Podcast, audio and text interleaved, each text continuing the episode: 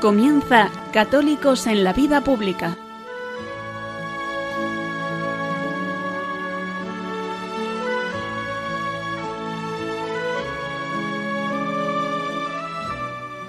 Un espacio dirigido en Radio María por Luis Zayas.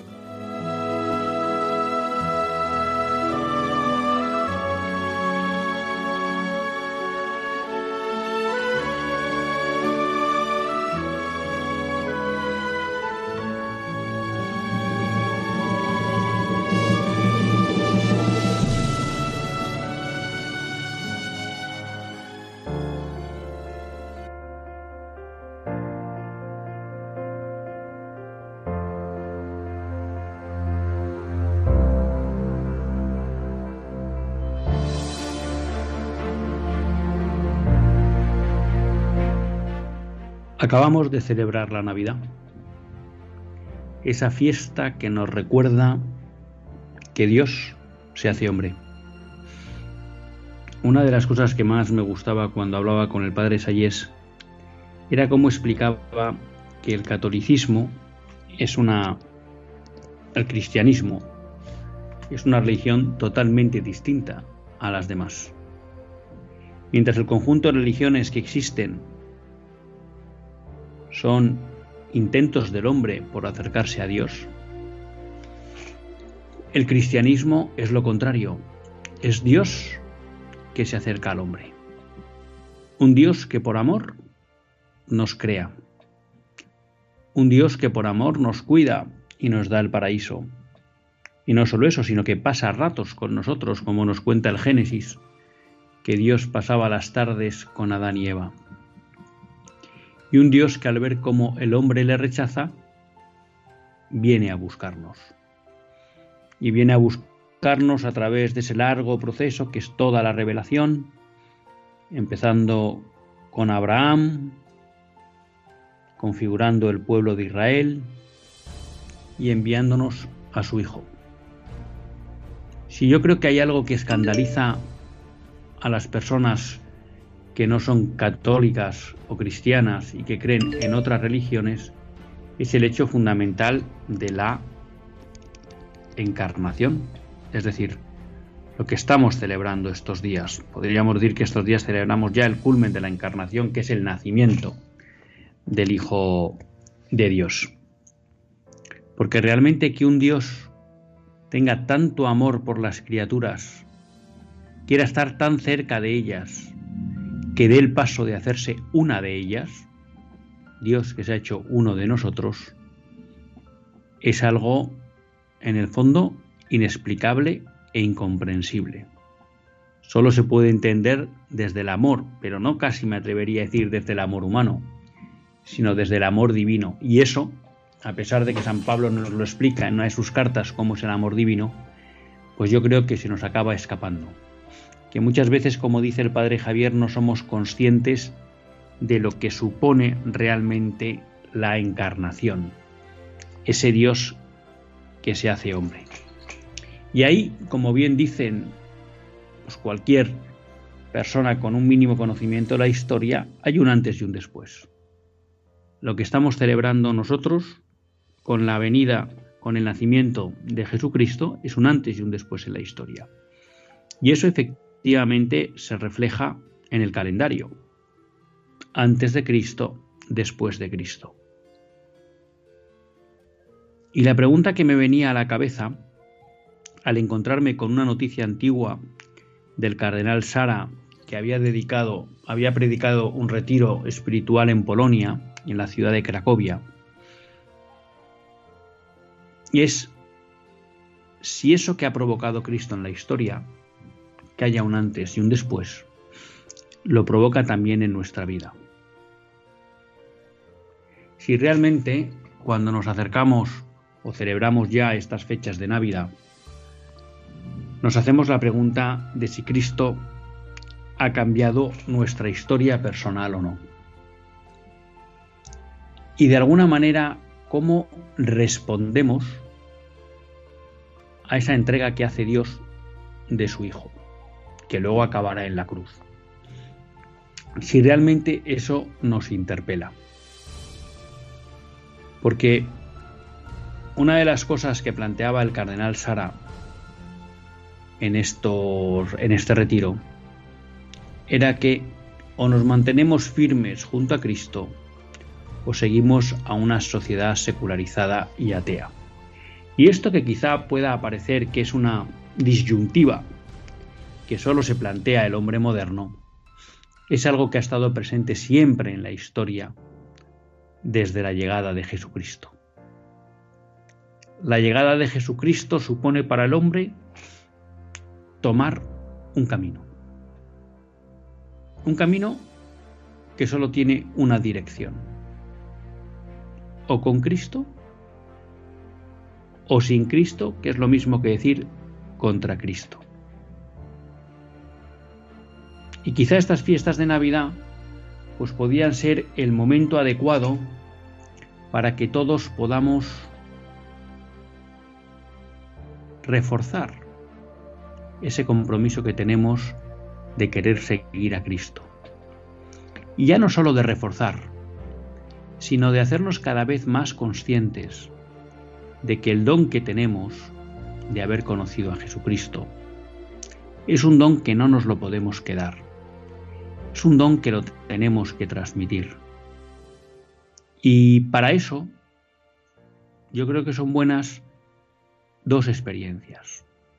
La primera es la experiencia de cada uno de nosotros, que nos damos cuenta que la vida con Cristo es plenitud, es felicidad. No hablo de felicidad material o incluso psicológica, sino de plenitud, de felicidad espiritual, de ver que uno está tocando y está recibiendo aquello para lo que está hecho. Pero creo que hay también una segunda experiencia que a veces esa es menos común y es la de darnos cuenta que el mundo sin Cristo, que es lo mismo que decir sin Dios, no funciona. Que si en el mundo no está Cristo presente, el mundo se convierte en una selva. Y eso hace quizá, o debería hacer, que redoblemos nuestras ganas por llevar a Cristo a todos los que tenemos cerca, sean familiares, sean amigos, sean compañeros de trabajo, o simplemente tengamos relación con ellos en nuestro día a día. Si realmente esta Navidad del 2022 nos sirviera de acicate para reafirmar nuestro compromiso con Cristo y por tanto también el compromiso con todos nuestros compatriotas de llevarles a Cristo, ahí es cuando de verdad cambiará nuestra sociedad y nuestra querida España. Muchas veces tendemos a hacer análisis sociológicos, políticos, económicos de la situación actual y hay que hacerlos, porque todos ayudan tanto a conocer mejor la situación que estamos como a buscar soluciones para la misma. Pero a veces eso hace, en un mundo secularizado como el de hoy, que nos olvidemos de una base importante. El mundo no puede ser humano si no existe Dios.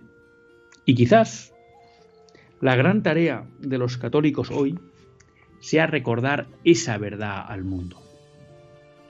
Sin Cristo no hay humanidad. Sin Cristo no hay sociedad ni civilización. Y eso lo necesitan saber y conocer nuestros contemporáneos. Y también experimentar. Por eso quizá ahí, pues muchas veces está la importancia de nuestra forma de hacer y de comportarnos en el mundo. Porque es la vía a través de la cual los no creyentes pueden experimentar la plenitud, la felicidad, la gozada y la necesidad de vivir en Cristo y por Cristo. Pues queridos amigos, afrontamos ya prácticamente la llegada del año 2023. Dios quiera que el año 2023 sea recordado como aquel en que realmente Cristo volvió a llenar los corazones de los hogares de toda España. Ahí sí tendremos una España humana, una España que proteja de verdad a las familias, una España en la que realmente haya convivencia, haya prosperidad, haya justicia y haya plenitud.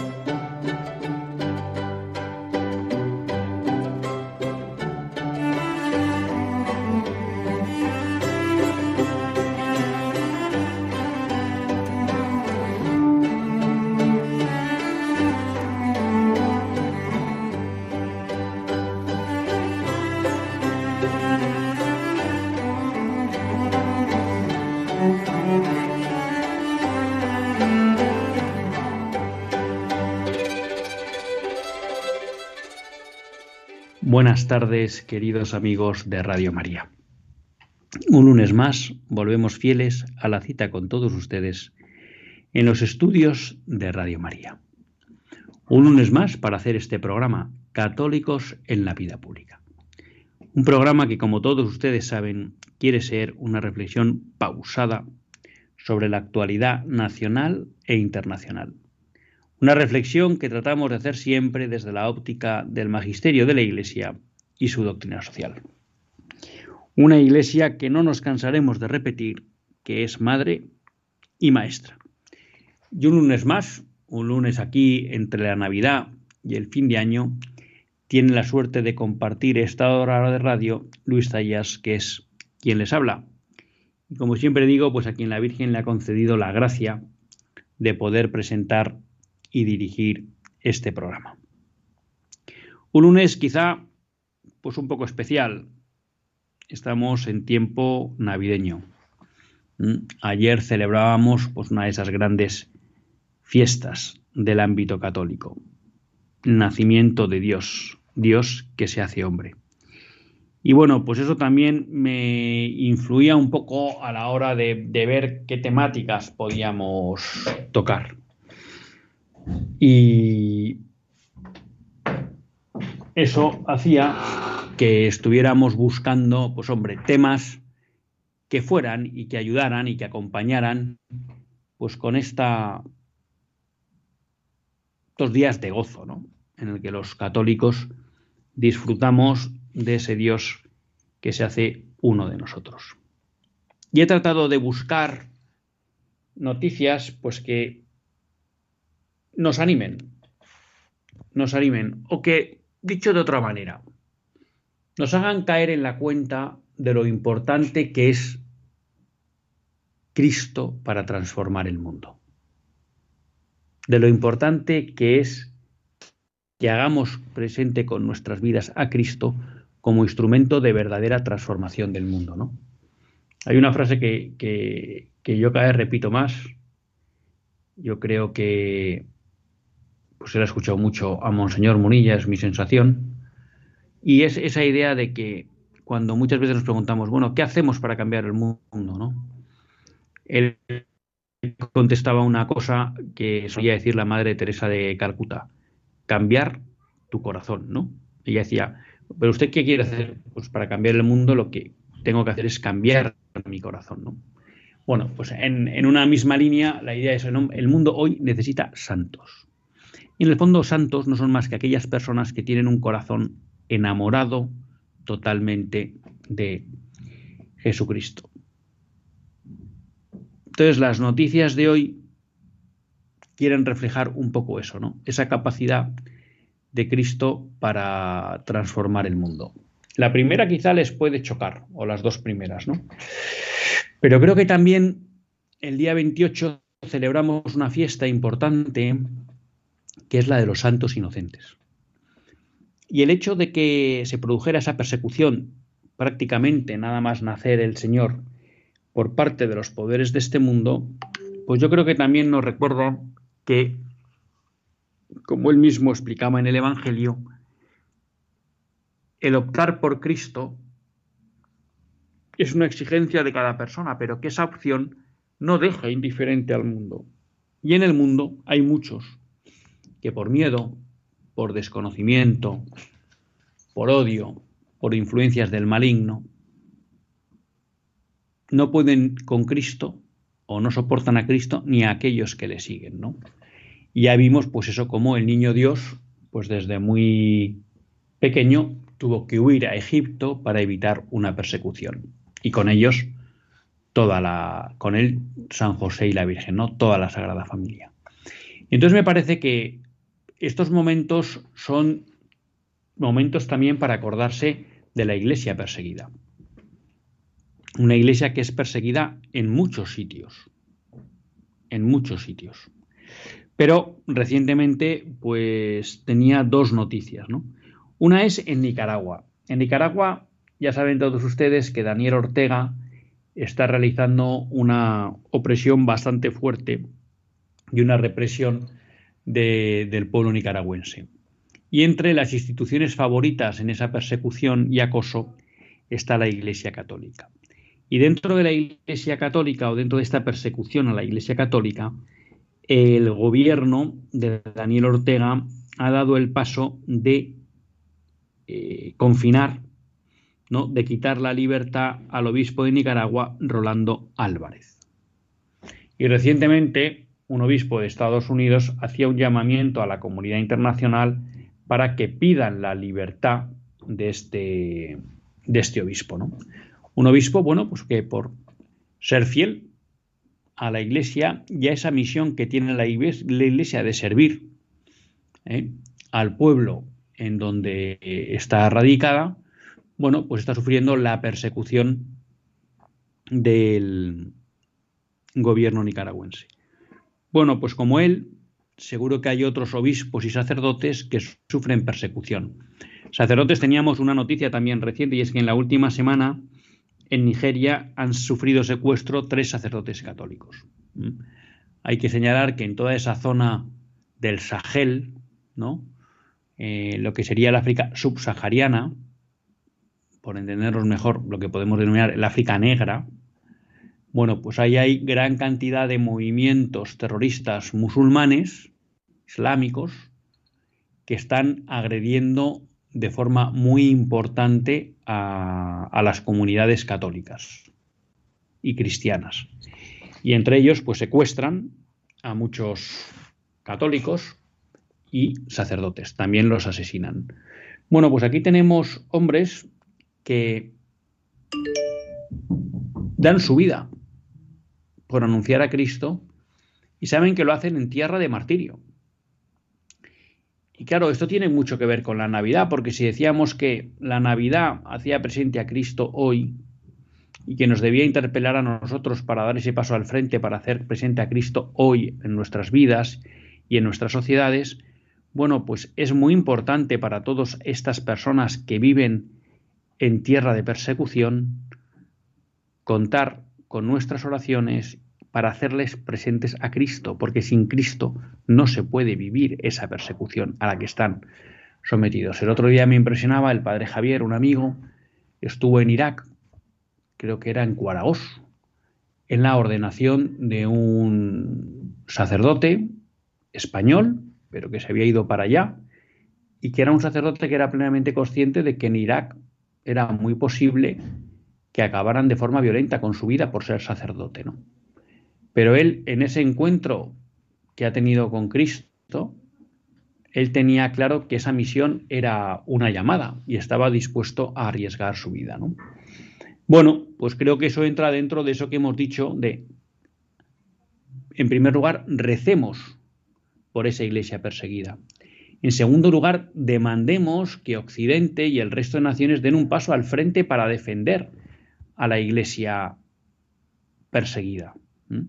Porque aquí Occidente se lleva las manos a la cabeza con muchas supuestas persecuciones y discriminaciones, e incluso establecen leyes para proteger a determinados colectivos que no sufren ninguna persecución real, ¿eh? pero en cambio se olvida de aquellos que de verdad son asesinados y secuestrados, y en especial si son miembros de la Iglesia Católica. Entonces creo que también en este tránsito que tenemos de la Navidad a fin de año y la Epifanía pasamos por la fiesta de los santos inocentes y nos hace recordar que muchos fueron perseguidos por causa de Jesucristo. El propio Jesucristo será perseguido pero que muchos fueron perseguidos por causa de Jesucristo, incluso antes de que empezara a predicar, ¿no? Que esos son los santos inocentes. Y hablando de los santos inocentes, eh, pues también nos toca una noticia, pues de estas que nos llenan de alegría, ¿no? Nos llenan de alegría porque estamos hablando de que hay políticos movimientos que no, ¿cómo decirlo? No se resignan al dominio de la incultura de la muerte. Y entonces vemos como hay un senador en Estados Unidos, el senador Canavan, que ha incluido, junto con Alex Antic y Ralph Battet, un nuevo proyecto de ley en el Senado de los Estados Unidos para proteger los niños que nacen vivos durante el aborto.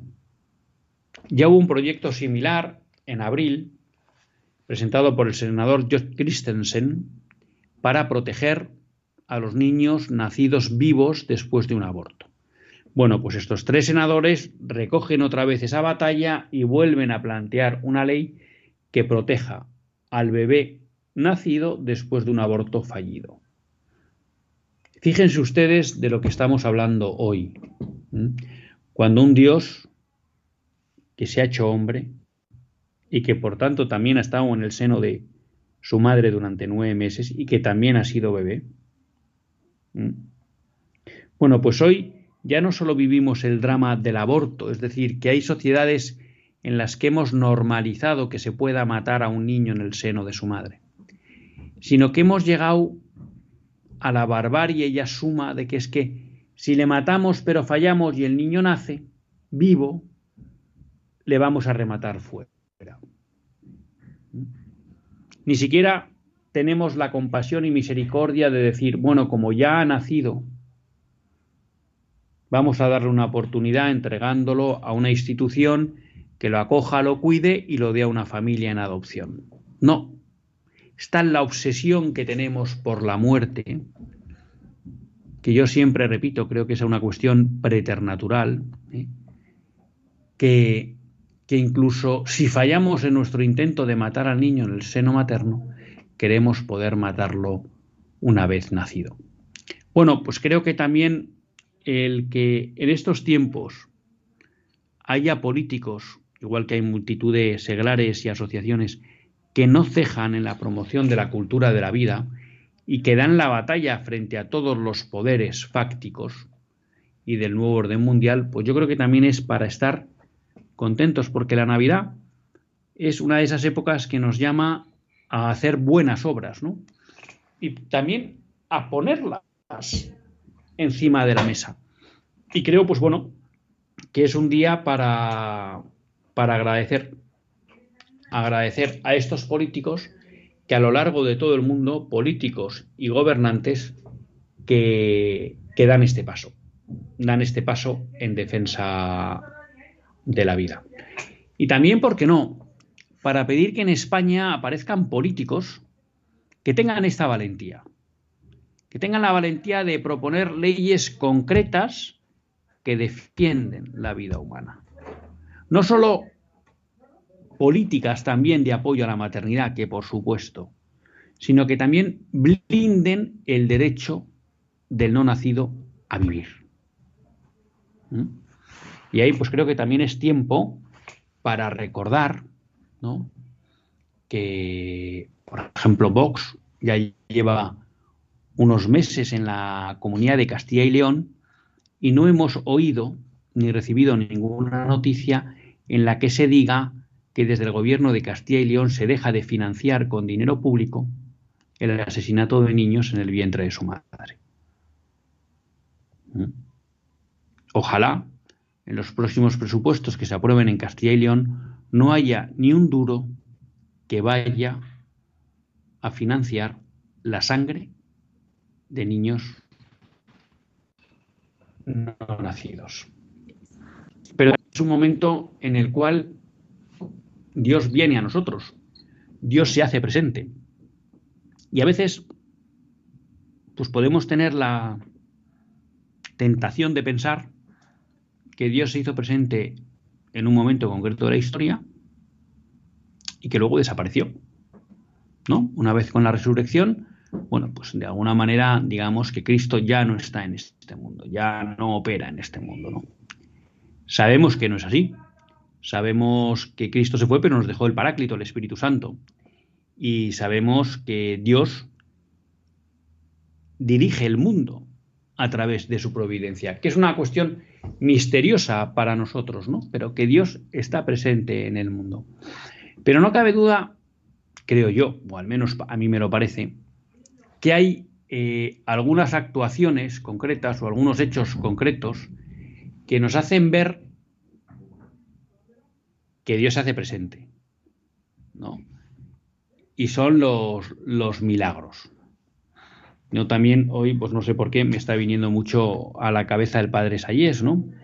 Y él, bueno, pues siempre daba mucha importancia a los milagros como uno de los medios, o quizá el medio principal, que había mostrado Jesucristo para demostrar su divinidad.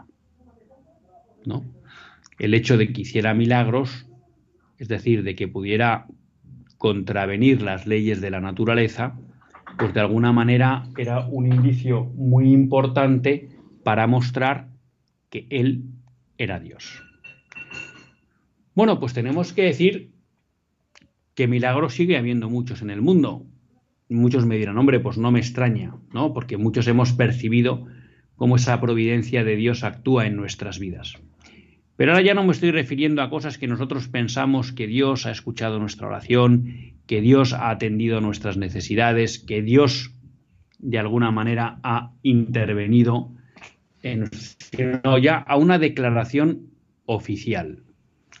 Y la verdad que son de esas cosas que me gustan especialmente, porque sí, eh, hay un sacerdote amigo que suele decir que nosotros tenemos a veces quizá una imagen distorsionada de lo que es el mundo sobrenatural y el mundo terrenal, ¿no? Y tendemos a pensar que son dos mundos separados.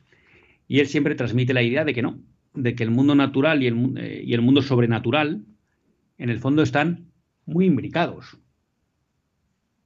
Y que ese mundo sobrenatural que no vemos, pues que en el fondo está muy presente aquí, dentro del mundo terrenal. Y traía este comentario porque el día 24 eh, encontraba en Info Vaticana que en Lourdes se ha declarado oficialmente un nuevo milagro. ¿Mm? Fíjense ustedes que la noticia habla de que en Lourdes se tiene constancia, se tiene constancia más o menos de unas 7.000 curaciones milagrosas atribuidos a la Virgen de Lourdes. Pero la Iglesia Católica como tal solo ha reconocido oficialmente 70 milagros. O sea que estamos hablando del 1 por mil, del 0,1%. No, perdón, del 1%, del 1%. O sea, de todas las curaciones milagrosas que ha habido, la Iglesia solo ha reconocido 70.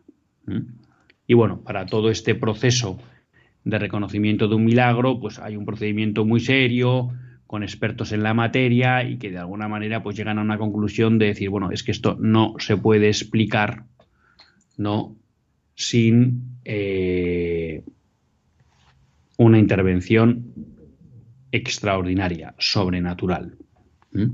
Bueno, y este es el caso de una, de una monja, la hermana Bernadette Moriu, Moriu que, bueno, pues tuvo un desorden neurológico en la parte inferior de la columna y se quedó en silla de ruedas. La idea era pues que iba a acabar teniendo una parálisis total y con un pronóstico muy, muy duro, al punto que ella también tenía un pie torcido y cojo y que para caminar necesitaba un aparato, un aparato ortopédico para la espalda y las, y las piernas.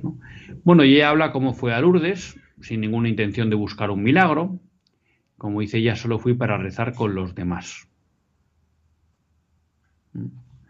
Bueno, y dice que en un momento dado tuvo la sensación de que el Señor caminaba entre, entre ellos, junto a ella, y que le oí decirme estas palabras. Veo tu sufrimiento y el de tus hermanas y hermanas enfermos. Dámelo todo. Ella recordó que se había vuelto a casa muy rejuvenecida espiritualmente, pero se encontraba y de hecho pasó tres días con un dolor insoportable. Y de repente, bueno, estuvo tres días que ya consiguió tener un poco de fuerzas para caminar hasta su capilla y rezar. Y sentí una especie de calor que entraba en mi cuerpo, se quedó relajada y que no sabía realmente pues, qué, qué significaba. Y cuando estaba en su habitación de nuevo, oyó una voz interior que le decía, quítate todos los aparatos. Y desde mi punto de vista, ella sorprendentemente no se lo pensó dos veces y empezó a quitarse el aparato ortopédico del pie. Y vio que su pie, que solía estar torcido, estaba derecho. Y que además podía apoyarlo en el suelo sin sentir dolor. Ella dice, bueno, pues esto es sorprendente. Bueno, y el caso es que finalmente, pues ella vio que estaba curada. ¿no? Y después de diferentes análisis por neurólogos, reumatólogos y demás, bueno, y de toda una serie de pruebas médicas, pues al final la comisión, Comité Médico Internacional de Lourdes, determinó que su curación era médicamente inexplicable. Eh, todo este proceso ha llevado eh, prácticamente ocho años de, de investigación. Bueno, pues aquí lo tenemos. Ese niño que se hace hombre, ese niño que entra en la historia, ese niño al que de adulto vamos a ver hacer milagros. Bueno, nosotros no lo hemos visto, pero nos han contado, pero nuestros antepasados han visto hacer milagros. Bueno, pues ese niño sigue haciendo milagros hoy. Ese niño sigue estando con nosotros. Y uno de esos ejemplos es este milagro recientemente reconocido a Sor Bernadette, que curiosamente tiene el mismo nombre que Bernadette, la niña que vio a la Virgen en Lourdes, la vidente de Lourdes, y nos recuerda, pues eso, que Cristo está, que Cristo sigue actuando, que los milagros pues tienen su, su presencia hoy también. No hay que, no hace falta ni repetir ni recordar que al margen de los milagros reconocidos, pues también sabemos que el Espíritu Santo actúa y que hay multitud de intervenciones providenciales y sobrenaturales, bueno, que no tienen el reconocimiento de, de milagros, pero que en cualquier caso, pues muchos nos hacen experimentar como ese Dios misericordioso, ese Dios providente, sigue estando aquí en la tierra con nosotros y nos, y nos ayuda. Vamos a hacer un breve descanso y continuamos con el programa en Radio María.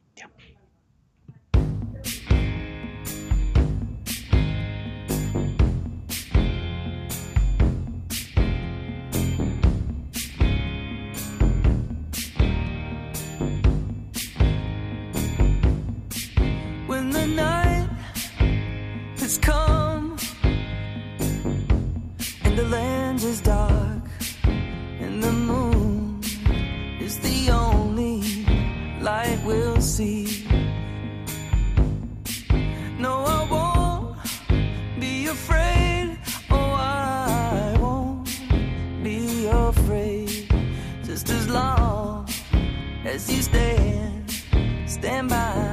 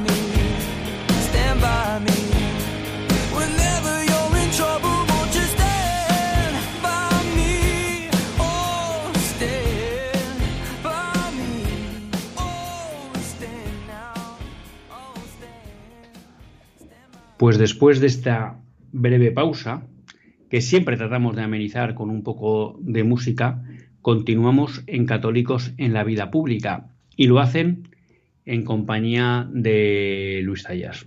Me he olvidado decirles, bueno, pues que en estos días pues tenía la suerte de que estoy haciendo el programa desde mi tierra natal, desde Bilbao, y bueno, pues eso siempre es un motivo de felicidad poder estar en la tierra de uno. Es posible que a lo mejor en algún momento, como estamos muchos metidos aquí en casa de mis padres, pues de repente aparezca algún niño o oigan alguna voz. Les pido disculpas, pero bueno, estamos en unas fechas navideñas y ya saben todos ustedes pues que aquí la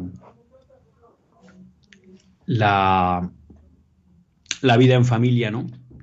Pues es algo importante en estas en estas fechas seguíamos hablando de la necesidad de Cristo en este mundo. Y hablaba antes de la persecución y me he olvidado de una noticia que me ha impactado. Me ha impactado.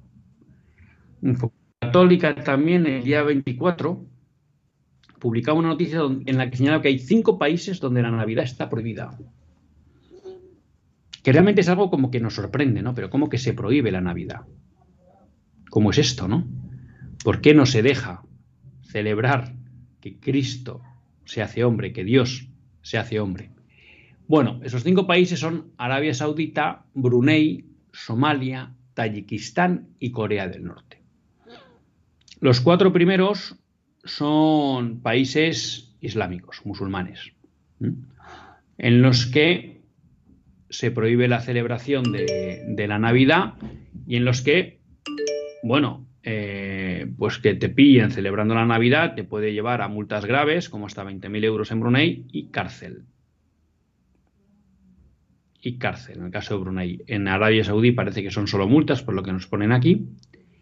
En Somalia también se persigue y en Tayikistán. Es curioso porque eh, según data la noticia, en Arabia Saudí no sabemos desde cuándo se prohíbe la Navidad, en Brunei desde 2014, en Somalia desde 2015. En Somalia ha habido ahí una guerra eh, civil importante, pues casi desde los finales, mediados de los años 90.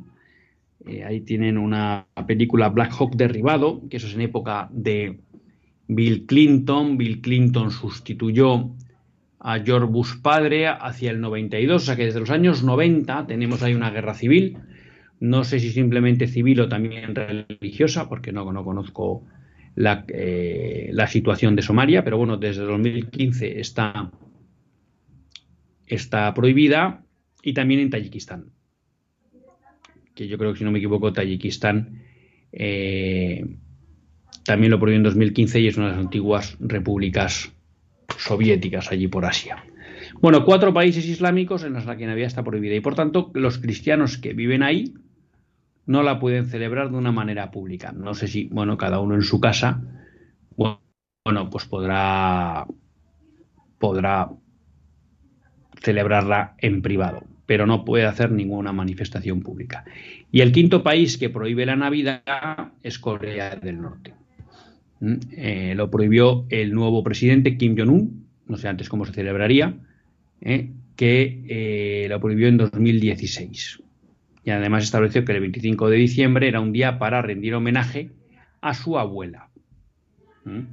que la consideran la Sagrada Madre de la Revolución. O sea que ya no solo aquí prohíbe la, Nochebuena, sino que además idolatra a su abuela, estableciendo que es el día que hay que rendirle homenaje. Bueno, pues aquí lo ven. Hay sociedades, hay naciones en las que no es posible celebrar la Navidad. Bueno, pues acordémonos antes de pasar esta fecha antigua, que es de octubre. La tenía yo aquí para comentar con todos ustedes. Pero bueno, pues a veces la, la actualidad va comiendo, tratamos otros temas, entran otras noticias, bueno, y voy dejando algunas que considero de, carácter más atemporal, pues, diciendo, bueno, pues en otro momento que tengamos más tiempo, pues la, la abordamos. Y es una, es una noticia que yo conocí a través del diario de Navarra, en la que nos dice que una mujer tetrapléjica cancela su petición de eutanasia tras hablar con un cura navarro. Bueno, este es el caso de, de una mujer que hace 21 años había sufrido un accidente que le provocó una lesión modular, medular, perdón, que le tenía postrada en la cama como una tetrapléjica con dolores por todo el cuerpo. Claro, ella cuando se entera de la legalización de la eutanasia dice, aquí está la solución. Pido que me asesinen y me quito del Bueno, resulta que ella pide la eutanasia, hace la solicitud, pero todo se retrasa porque el médico al que se lo pide o lo que fuera, objeta. Y por tanto hay que hacer unos trámites para cambiar de facultativo. Entonces fue cuando un técnico de robotización que se encargaba de adaptar la vivienda de, esta señora, pues le propuso que por qué no hablaba con un sacerdote. Y ella, que parece ser que no estaba muy, muy convencida, pero aceptó. Bueno, pues para allá se fue un sacerdote desde Toledo, en este caso Santiago Areñano, que es miembro de la Hermandad de los Corazones de Nuestra Señora. Y bueno, pues estándole en Madrid, en Toledo, le llamaron para que fuera a visitar a esta señora que estaba en Madrid. Parecía una cosa rara para él. Decía, hombre, si no la conozco, si no está muy convencida, si ya ha tomado la decisión. Pero el caso es que, pues él dio el paso de ir para allá. Y bueno, pues llegó a la casa, se encontró con una mujer efectivamente que le impresionó, con los brazos torcidos, inmóviles, y hay un vídeo que podrán buscar en las redes sociales si les interesa, donde Santiago Arellano, el sacerdote, cuenta la, la experiencia. Santiago Arellano ahora trabaja pastoralmente en Talavera de la Reina y él habló con ella. Y fruto de ese encuentro con el sacerdote, esta mujer decidió cancelar su petición de eutanasia. Pero fíjense, a mí lo que más me impresionó es, bueno, la breve razón que explican aquí en el, en el periódico, ¿no? Santi me empezó a hablar del sentido del sufrimiento, de Jesús en la cruz. Se me abrió el cielo y yo, que me veía inútil e insignificante, empecé a notar el amor de Dios. Ahora quiero vivir para amar y ayudar a otros. Relata esta mujer que prefiere mantenerse en el anonimato. Fíjense, a ella no le hizo dejar o desistir de la eutanasia el que le prometieran que no iba a tener dolores, el que le prometieran que iba a tener mejor atención, el que le prometieran que iba a tener más compañía.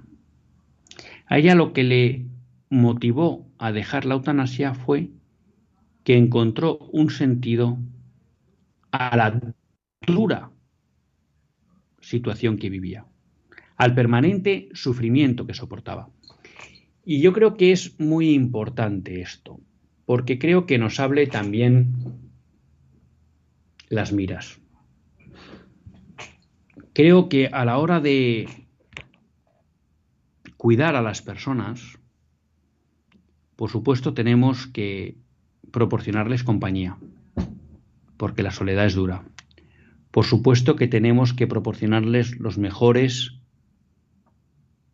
tratamientos médicos a nuestra disposición, porque tienen derecho a ello y se lo merecen.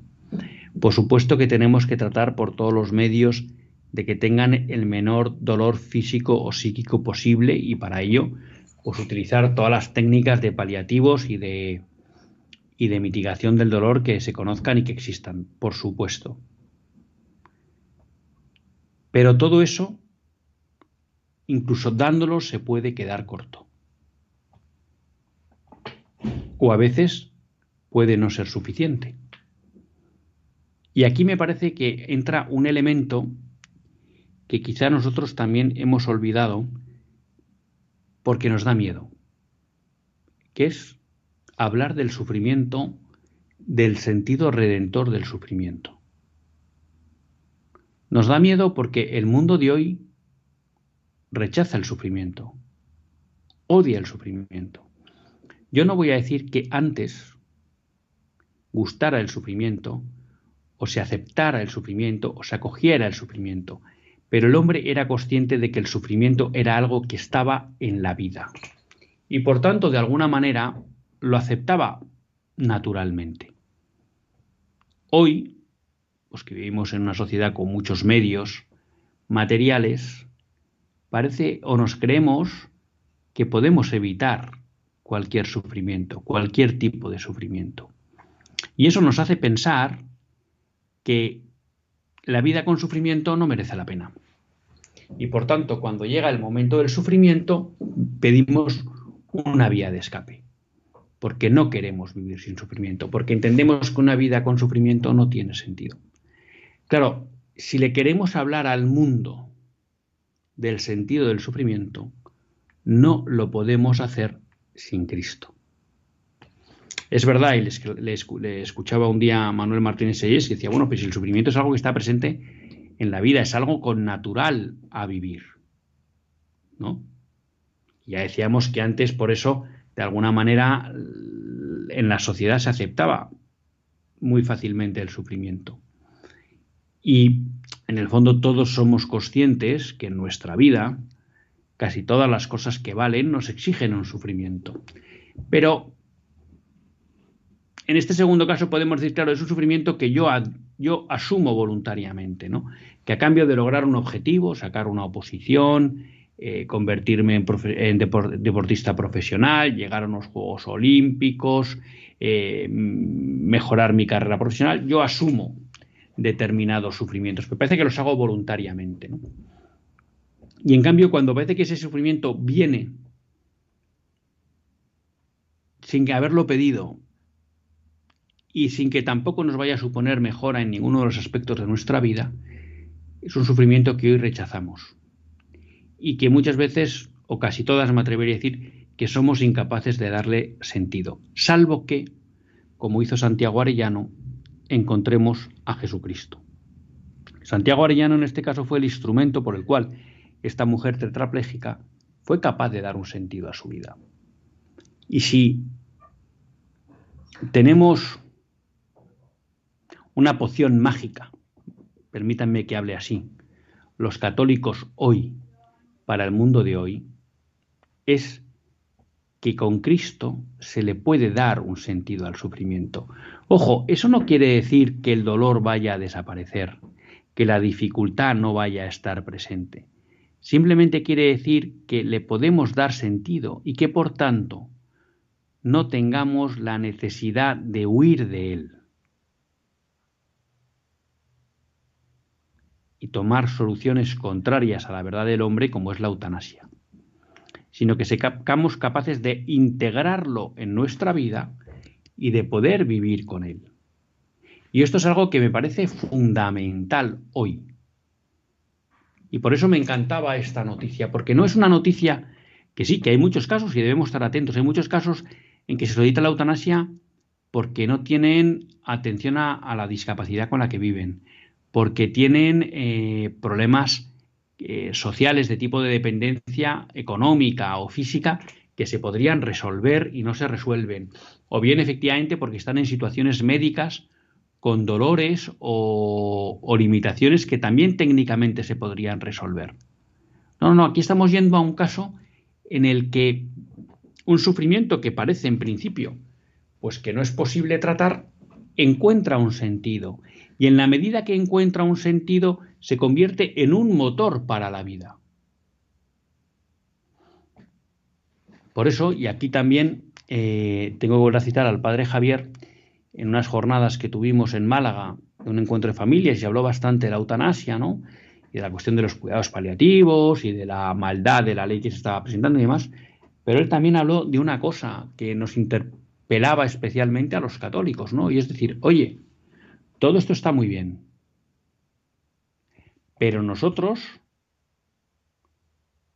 tenemos que llevar al mundo el sentido del sufrimiento.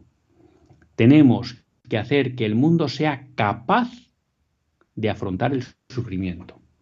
Y en el fondo es el gran antídoto contra la tentación de la, de la eutanasia. Así que de nuevo volvemos un poco al editorial. El nacimiento de Cristo nos tiene que interpelar, tiene que transformar nuestra vida y esa transformación que vivimos nosotros en nuestra vida por Cristo nos debe impulsar a llevar a Cristo a otros. Porque repetimos, sin Cristo no hay civilización, sin Cristo no hay sociedad humana. Pero aquí, en esta noticia, vemos una aplicación concreta y grande de este llevar a Cristo al mundo. Y es que cuando llevamos a Cristo al mundo, el sufrimiento puede ser redentor y por tanto puede tener sentido. Que a través del sufrimiento nos asociamos a la pasión de nuestro Señor Jesucristo. Y tiene tal fuerza, y por hablar en términos, vamos a llamar materialistas, tanta utilidad que hace que haya personas que no querían vivir y recuperen el deseo de vivir. Y si para algo estamos llamados los católicos hoy en este mundo, es para traer vida, pero no nuestra vida, sino la vida de la gracia. Por tanto, pues bueno, ya digo que es una noticia de hace casi tres meses. Felicitar a Santiago Arellano por, por esta capacidad de ayudar a esta mujer y que tomemos nota nosotros. Que no nos dé miedo hablar del sufrimiento que expliquemos al mundo que el sufrimiento es algo con natural a la vida humana, pero que Cristo le da un sentido, que con Cristo se puede vivir. También con dificultades, pero se puede vivir. Y que por tanto la vida merece la pena, aunque haya sufrimiento. No nos queda tiempo para mucho más. Hoy no podíamos dar paso a llamadas. Mm, sí para felicitarles el año. Que tengan un feliz año 2023 y que, como decíamos en la editorial, sea el comienzo de ese empezar a llevar a Cristo a todos los ámbitos de nuestras relaciones sociales. Que realmente las Navidades de 2022 supongan un antes y un después en la historia de España como lo supuso para la historia del mundo el nacimiento de nuestro Señor Jesucristo que celebramos ayer. Hasta el próximo lunes. Si Dios quiere, que Dios les bendiga. Feliz año a todos.